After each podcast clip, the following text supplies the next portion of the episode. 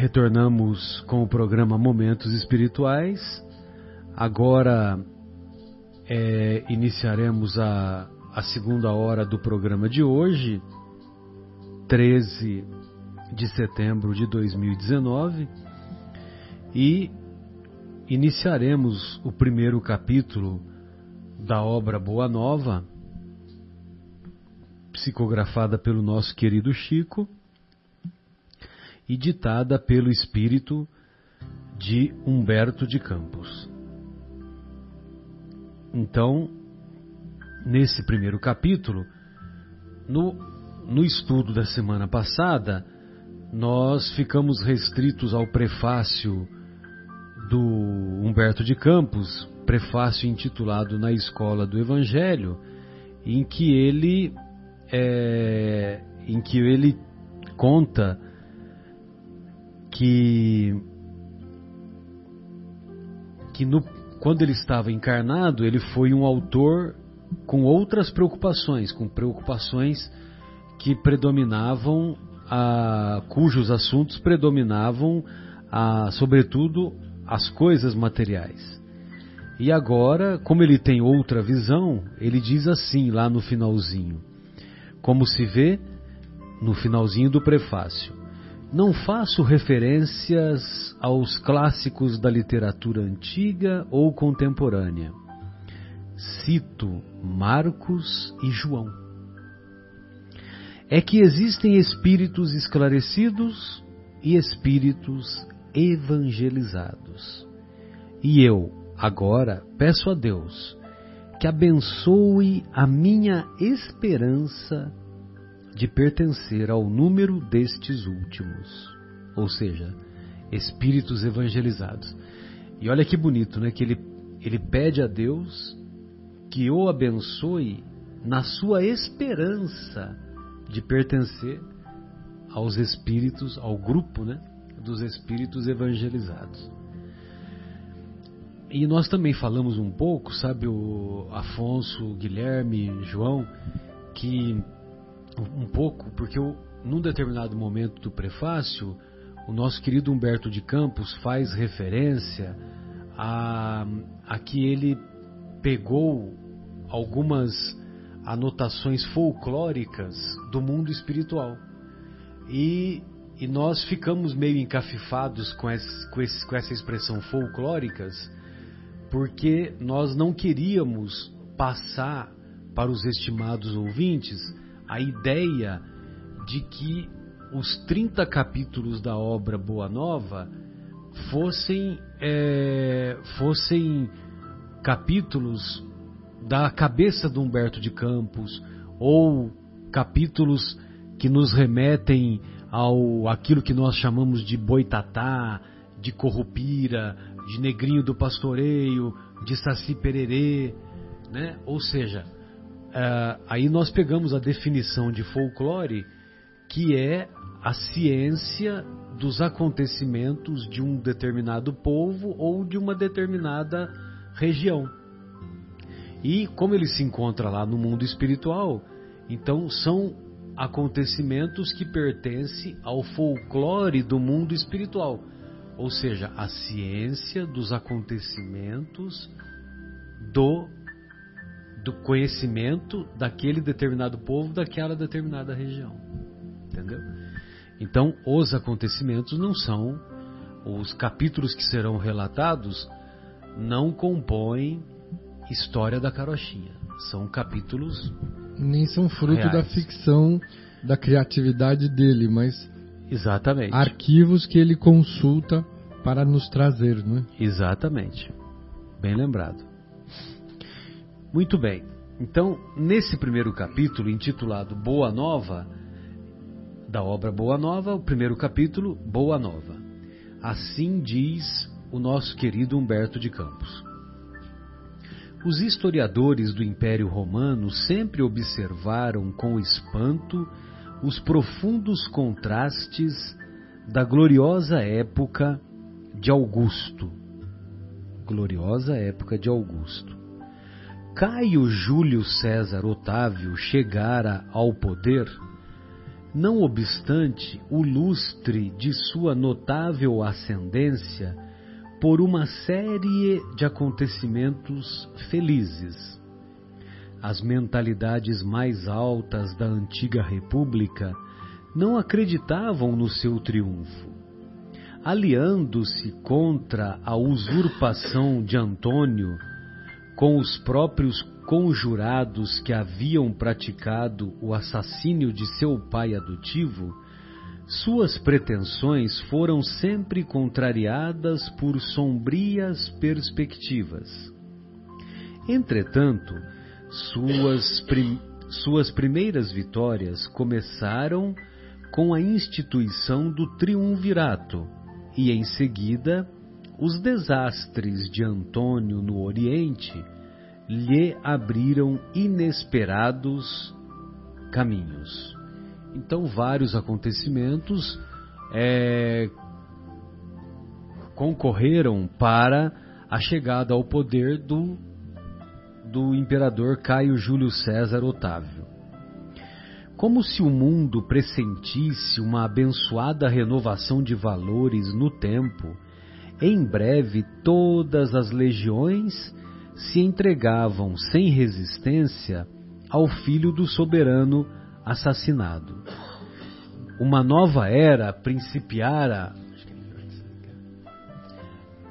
Uma nova era principiara com aquele jovem enérgico e magnânimo.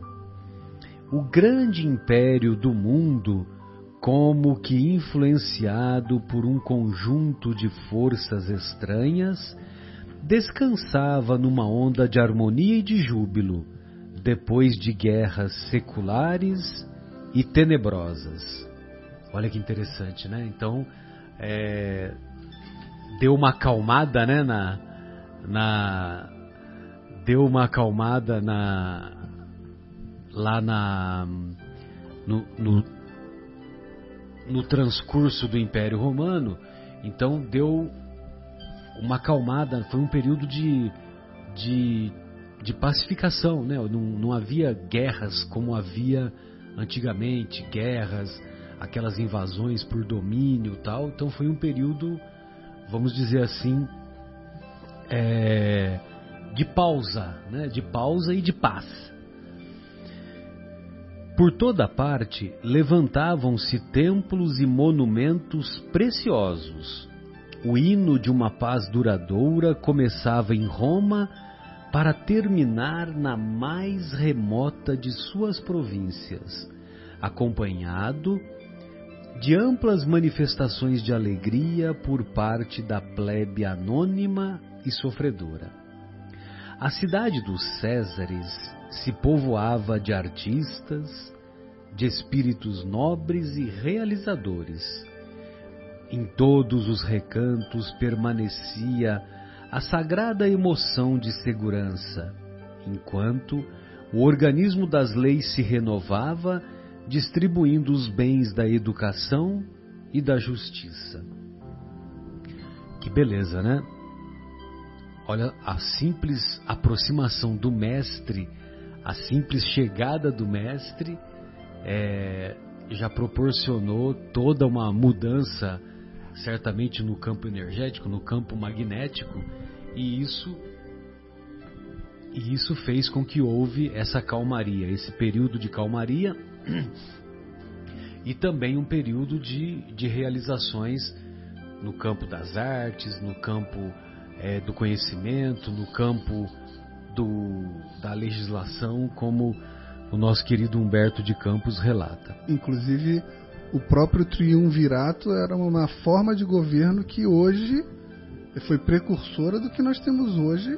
Né? Então, assim, foi, foi começando a organizar a maneira de governar que a gente tem hoje, o equilíbrio de três poderes. Os três poderes, né? judiciário, e, legislativo e, e executivo, é. bem lembrado, Não né? É? E, a gente, e a gente, desde aquela época, vê que a coisa foi evoluindo e hoje, até hoje, inclusive quem estuda direito começa a estudar justamente porque foi daquele, daquele momento Período, que né? começou a se estruturar a questão de, da governança. Né?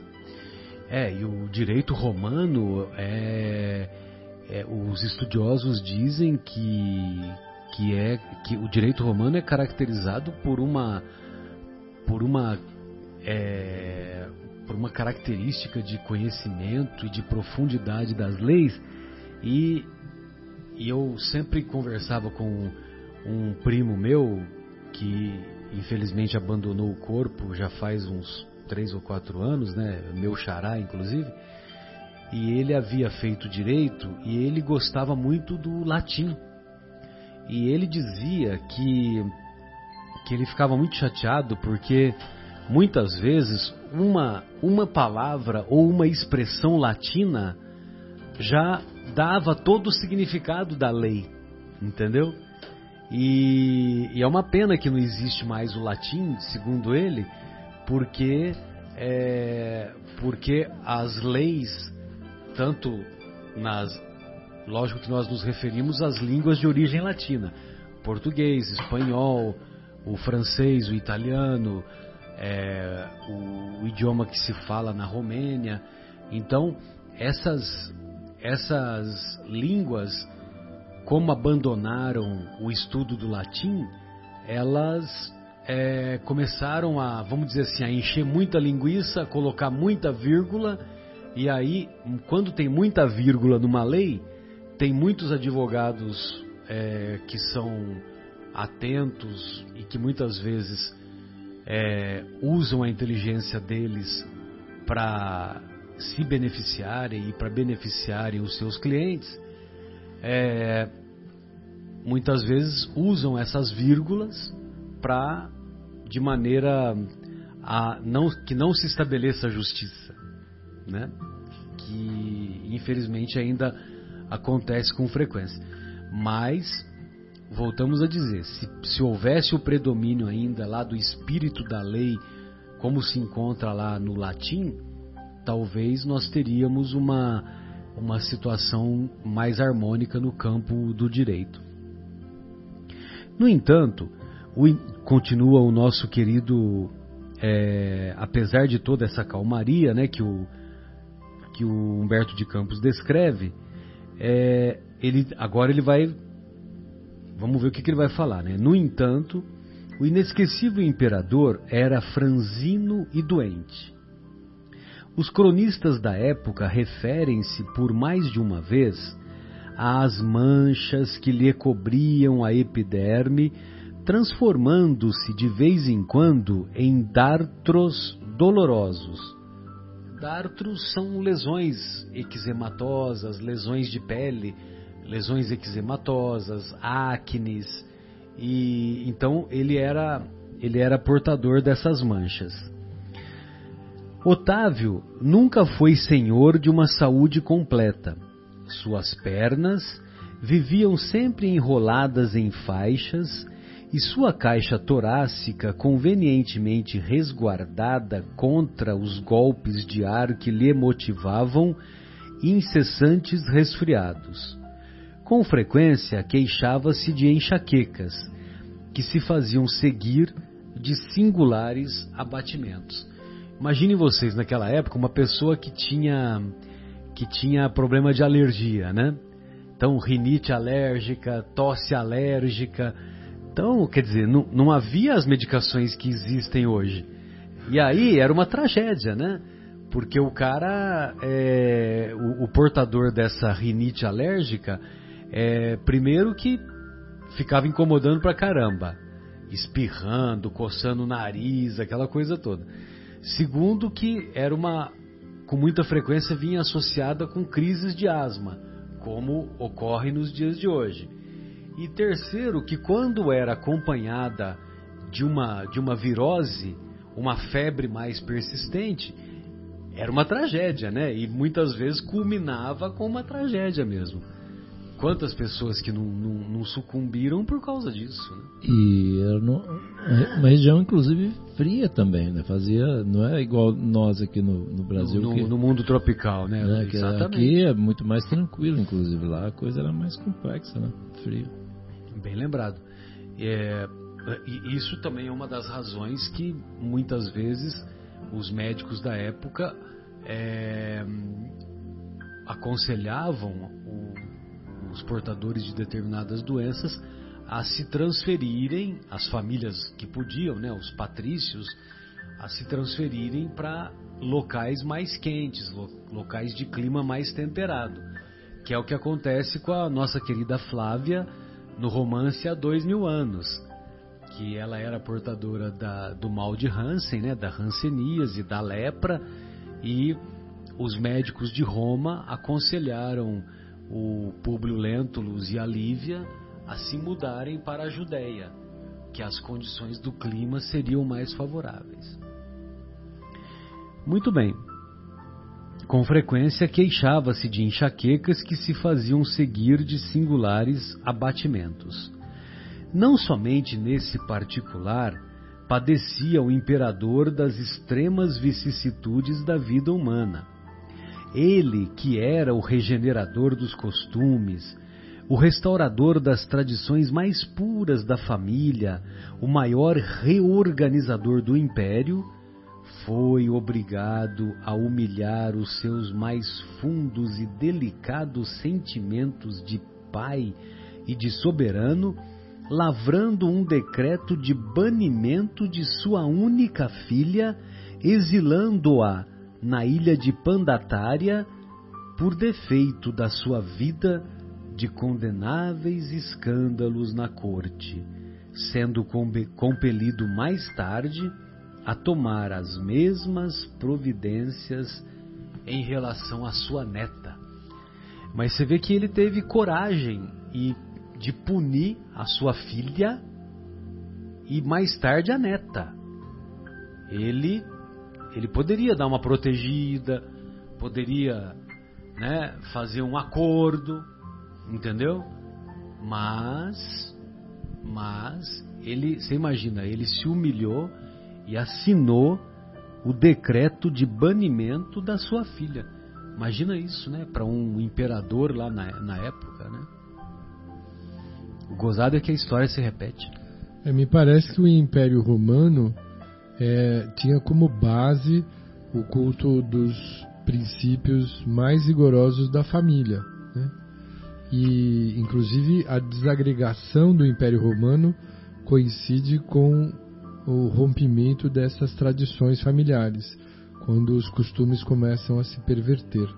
Então ele era o institui o, o, o imperador restaurador que estava restaurando essa característica forte que fez do Império Romano o, a potência que nós todos conhecemos, que aliás orquestrado pela espiritualidade superior para que pudesse encontrar os canais necessários, inclusive com a língua latina sendo é, dominante, eles impunham essa língua a todos os povos dominados, e isso fez com que canais de comunicação se abrissem para que a mensagem do Cristo encontrasse os caminhos abertos e saudáveis para se espalhar. É muito interessante. Sem dúvida, porque o grego predominava até, um, até que o Império Romano passou a ser o, o, o, império, o império, prevalecente. E, e nessa prevalência, é, aí passou o latim, a língua latina passou também a predominar. E olha que interessante. Você me faz lembrar da, da da estratégia que o mestre e os seus e os seus assessores, né, que eles se utilizaram para poder fazer a divulgação do evangelho. Então, é, o nosso querido Paulo de Tarso, ele ele era poliglota, né? Ele falava o hebraico, falava o grego e falava o latim.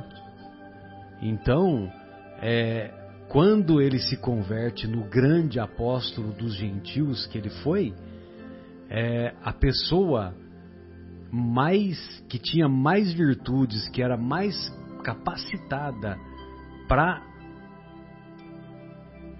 para fazer a disseminação do evangelho foi justamente o Paulo de Tarso. que ele tinha todos esses conhecimentos. Não à toa ele fez as quatro viagens paulinas, não à toa em cada lugar que ele, que ele, que ele visitava, ele fundava uma igreja. E quando nós dizemos fundava uma igreja, não necessariamente estamos nos referindo a templo material. Estamos nos referindo a um conjunto de pessoas que, por iniciativa dele, eram essas pessoas eram evangelizadas através da sua não somente da sua palavra como do seu exemplo e essas pessoas passavam a seguir os ensinos do mestre. Era um, um núcleo, né? Uma semente um que núcleo, ele colocava, né? Uma sementinha que ele colocava. É. Que e trabalho, né? diga-se de passagem, impressionante. Né? Maravilhoso, né? né? Ele impressionante. fazer esse trabalho a pé, cerca de 10 mil quilômetros que ele deve ter andado, né? Se você for ver quanto que ele andou, né? E, e a, o único lo, local que ele não estabeleceu, conseguiu estabelecer nenhuma igreja foi. Não, foi a, foi, foi a Grécia, mas foi a. Não foi a Grécia. A Grécia é que você quer se referir a Atenas, né? A principal cidade da Grécia. Mas várias coletividades da Grécia, é, ele conseguiu ele conseguiu instalar as igrejas, né? Corinto, Tessalônica, a capital, né? A capital, a capital ele não conseguiu atingir o coração dos atenienses, Atenas, né?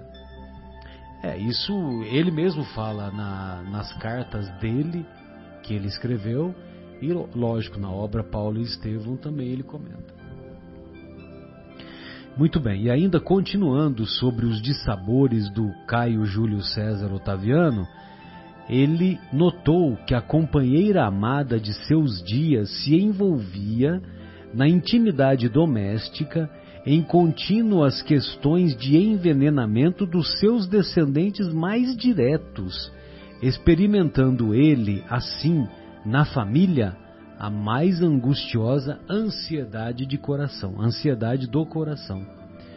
Então, não à toa, quando o Mestre nos diz que os os nossos inimigos mais encarniçados encontram-se no nosso convívio, não é à toa que ele diz isso. É, e nós conseguimos observar hoje, através da história, a, a pressão humana que se faz com todos aqueles que se submetem ao exercício do poder. A, a concentração de poder é alguma coisa que impede a criatura de raciocinar adequadamente.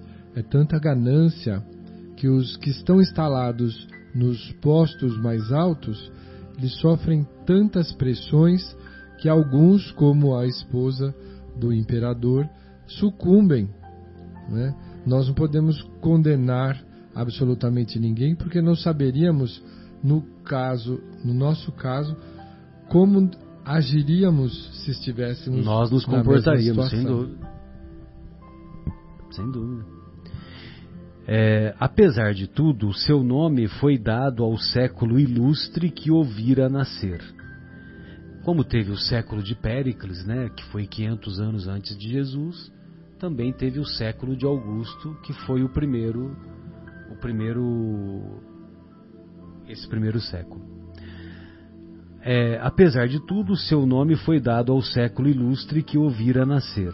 Seus numerosos anos de governo se assinalaram por inesquecíveis iniciativas.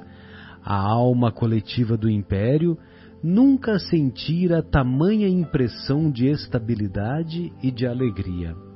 A paisagem gloriosa de Roma jamais reunira tão grande número de inteligências. É nessa época que surgem Virgílio, Horácio, Ovídio, Salústio, Tito, é, ou melhor, Tito Lívio e Mecenas como favoritos dos deuses. Em todos os lugares lavravam-se mármores soberbos, esplendiam jardins suntuosos, erigiam-se palácios e santuários, protegia-se a inteligência, criavam-se leis de harmonia e de justiça num oceano de paz inigualável. Os carros de triunfo esqueciam por algum tempo as palmas de sangue e o sorriso da deusa Vitória não mais se abria para os movimentos de destruição e morticínio. Olha só, né? Que bacana, que período bem bem de calmaria mesmo.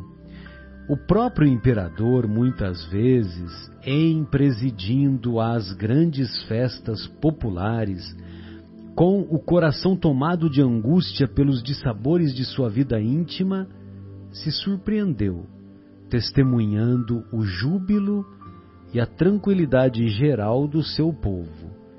E, sem que conseguisse explicar o mistério daquela onda interminável de harmonia, chorando de comoção, quando do alto de sua tribuna dourada escutava a famosa composição de Horácio, em que se destacavam estes versos de morredoura beleza. Ó sol fecundo que com seu carro brilhante abres e fechas o dia, que surges sempre novo e sempre igual, que nunca possas ver algo maior do que Roma. É que os historiadores ainda não perceberam, na chamada época de Augusto, o século do Evangelho ou o século da Boa Nova. Esqueceram-se de que o nobre Otávio era também homem e não conseguiram saber que, no seu reinado, a esfera do Cristo se aproximava da terra numa vibração profunda de amor e de beleza. Acercavam-se de Roma e do mundo não mais espíritos belicosos como Alexandre ou Aníbal, porém outros que se vestiriam dos andrajos dos pescadores para servirem de base indestrutível aos eternos ensinos do Cordeiro, Cordeiro com C maiúsculo. Imergiam nos fluidos do planeta os que se os que preparariam a vinda do Senhor e os que se transformariam em seguidores humildes e imortais dos seus passos divinos. É, nós vamos lembrar que a presença do Cristo é, mobilizou uma legião de seres é, em condições muito acima da média para que, reencarnando na mesma época, pudessem dar todo o suporte, como de fato aconteceu, para a tarefa do Cristo. Nós tivemos legiões de espíritos harmonizados, já com virtudes conquistadas nos seus corações pelos esforços próprios, que vieram a constituir os milhões que, reconhecendo o Cristo, formaram a legião de cristãos. Né? Então, toda essa aproximação e essa preparação provavelmente repercutiu de forma luminosa, harmônica e desenvolvendo inclusive as artes, né?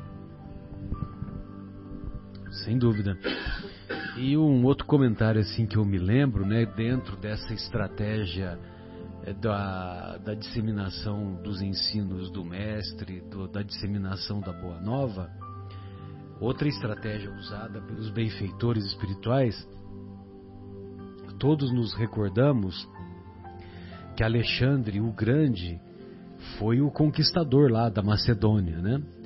E ele ele, ele admirava muito a cultura grega e ele viveu 150, 200 anos antes de Jesus, aproximadamente. E apesar dele ter dele ter vivido apenas 30 anos, ele conquistou o, todo aquele mundo antigo conhecido. Impressionante. Ele chegou até a Índia, me parece que chegou até a China, foram vastas extensões de território. E, evidentemente, que quando quando ele chegava na, nos mais variados locais, nas mais variadas cidades da época, evidentemente que ele, ele não chegava e pedia licença, olha, a partir de hoje nós vamos dominar a sua terra, né? Não era assim, né? Era destruindo, matando, aquela história toda. Mas o que, aconteceu? Quando ele faz essas invasões todas, ele também leva a cultura grega e a língua grega. Então, quando o Paulo vai fazer as. É, como é que se diz? Vai fazer a. a não é disseminação que eu queria falar, né? Eu gostaria de usar um outro termo. Quando ele vai fazer as pregações, né, vamos dizer assim, quando ele vai fazer as pregações dos ensinos do mestre, aquelas coletividades já haviam sido preparadas décadas antes, porque aquelas coletividades já falavam o grego. Olha só que interessante. Então, apesar de, de ter toda aquela. Apesar do Alexandre ter tido todo aquele comportamento bélico, aquele comportamento destrutivo, muitas mortes, muitas violências, mas ele deixou esse legado da cultura e da língua grega. Isso deixou, entre aspas, né, uma semente para que quando Paulo fosse fazer as pregações, aquela, aquele povo tinha o preparo adequado para o entendimento. Ele não tinha tanto, tanta dificuldade. A, a prova de que a espiritualidade superior da sombra tira a luz. Da sombra tira a luz, extrai a luz, é isso mesmo. Muito bem. E isso ocorre em várias outras situações, né? Inclusive no nosso dia a dia, inclusive na experiência individual, não é só na experiência coletiva. É por essa razão que o ascendente místico da era de Augusto se traduzia na paz e no júbilo do povo, que instintivamente se sentia no limiar de uma transformação celestial o povo instintivamente tinha essa sensação de transformação. Ia chegar à terra o sublime emissário. Sua lição de verdade e de luz ia espalhar-se pelo mundo inteiro, como chuva de bênçãos magníficas e confortadoras. A humanidade vivia então o século da Boa Nova era a festa do noivado a que Jesus se referiu no seu ensinamento imorredor. Depois dessa festa dos corações, qual roteiro indestrutível para a concórdia dos homens, ficaria o Evangelho como o livro mais vivaz e mais formoso do mundo, constituindo a mensagem permanente do céu entre as criaturas em trânsito pela terra, o mapa das abençoadas altitudes espirituais, o guia do caminho, o manual do amor, o manual da coragem e da perene alegria.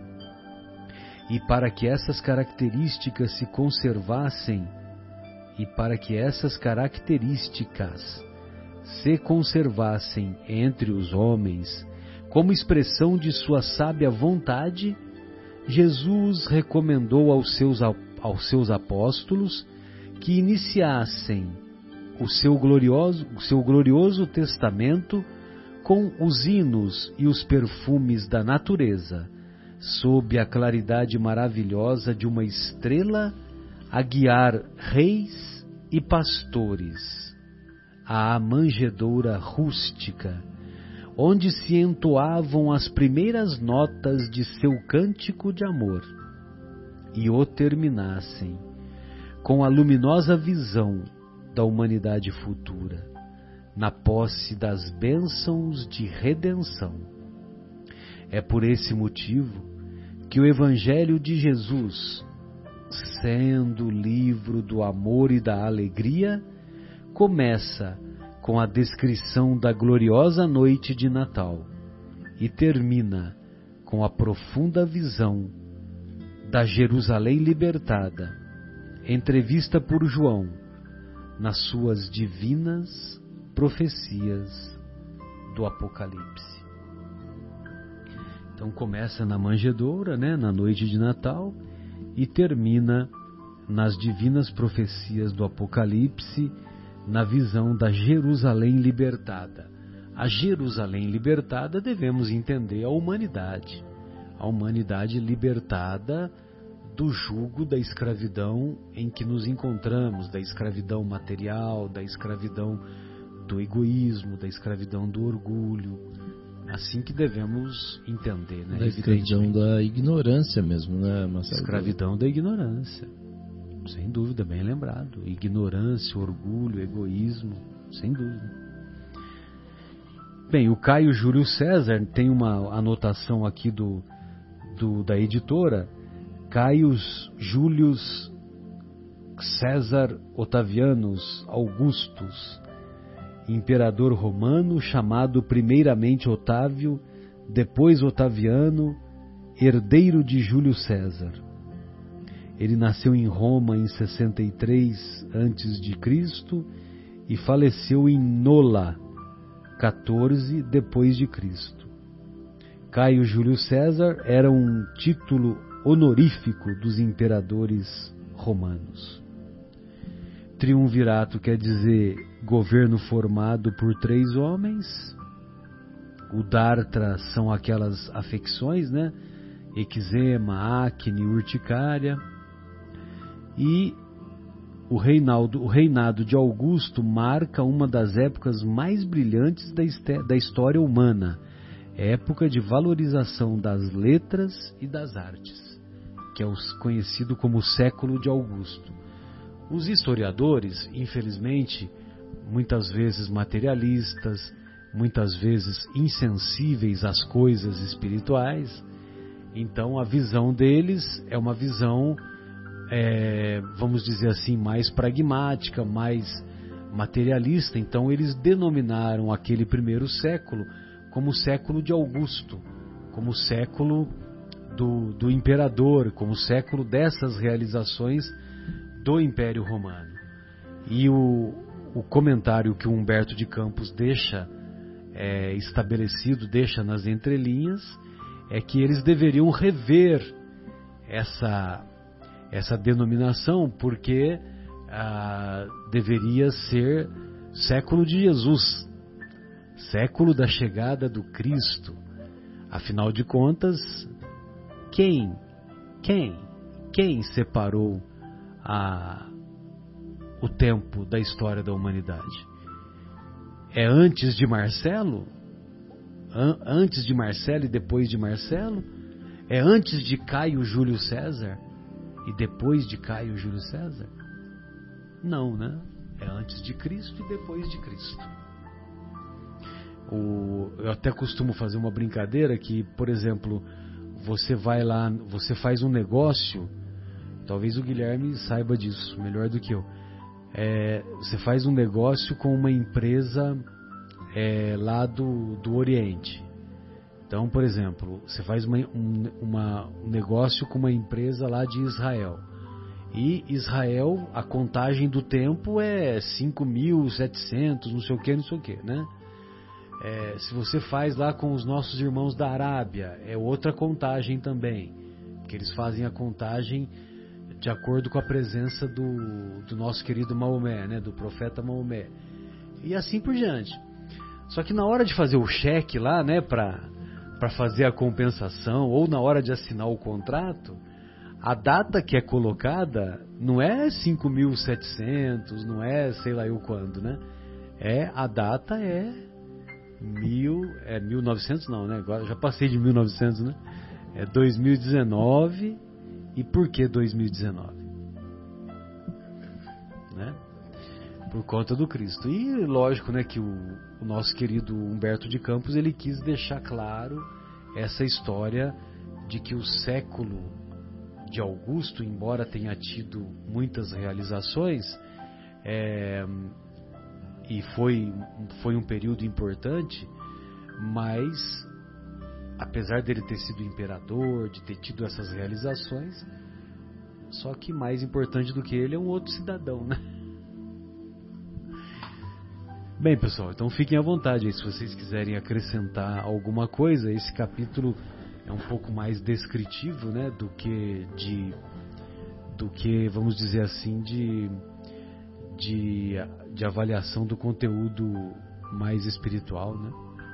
É, eu queria comentar uma expressão que o Humberto de Campos utiliza, uh, se referindo a Jesus, dizendo que era a festa do noivado a que Jesus se referiu no ensinamento imorredouro. Nessa festa de noivado. É a parábola das dez virgens? Será que é essa? Não, acho é uma que outra, é a, né? A, o festim de núpcias mesmo, né? Acredito que a, a comunhão da, da humanidade, né? Que vinha a se ligar espiritualmente ao grande enviado do, do Pai, que é o Mestre Jesus.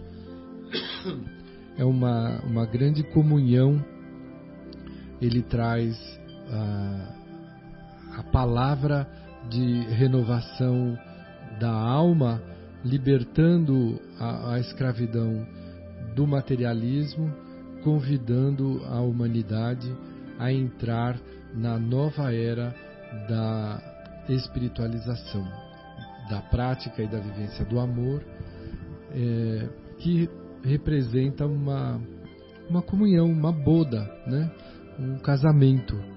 E nós ainda estamos nos beneficiando deste, desta união com as nossas dificuldades, com as nossas resistências, porque hoje sabemos do convite do Cristo. Já temos mapeados as suas sugestões de bem viver. Falta-nos a vivência. Falta-nos a prática do que nós já sabemos. A chegada do, do noivo, o noivado com a seria o noivado com a humanidade, né? Imagino eu. Muito bem.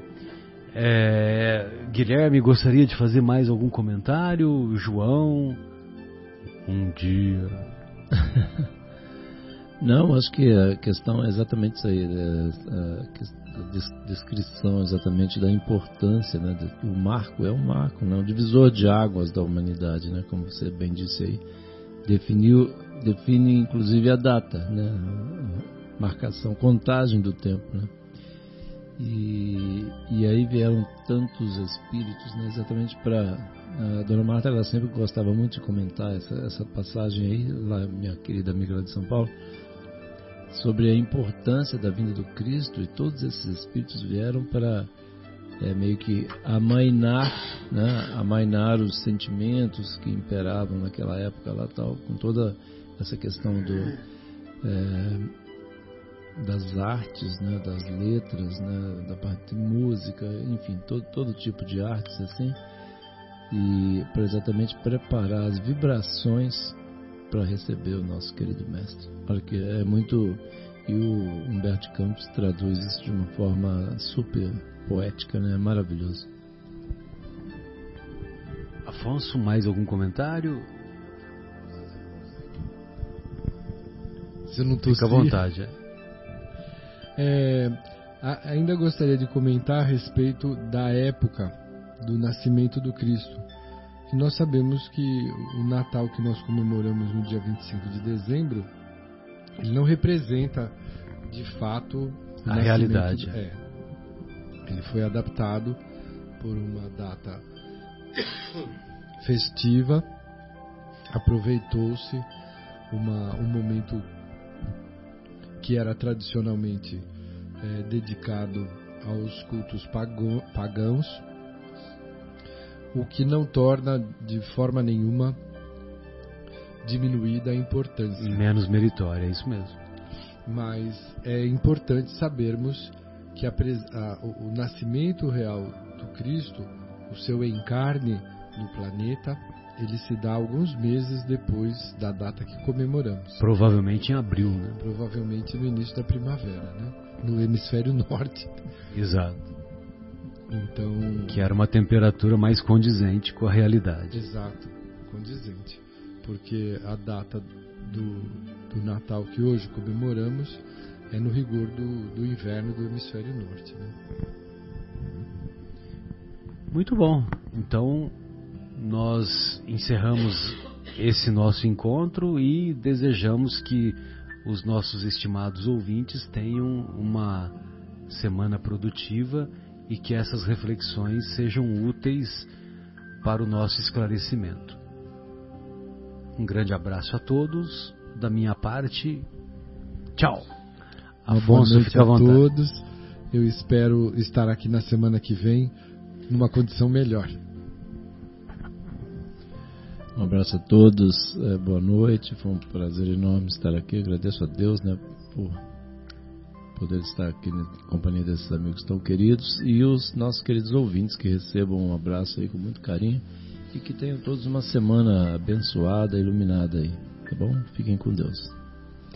E lembrando que finalmente a gente está lá no Spotify então, quem nos ouve pelo YouTube, quem nos ouve através do, de podcast, até quem nos ouve ao vivo, é, talvez seja mais fácil ouvir pelo, pelo aplicativo Spotify, é mais uma maneira de divulgar, mais um outro canal. Então, também divulguem aos amigos, é, porque a gente sabe que o melhor trabalho que a gente pode fazer pela doutrina é justamente divulgá-la.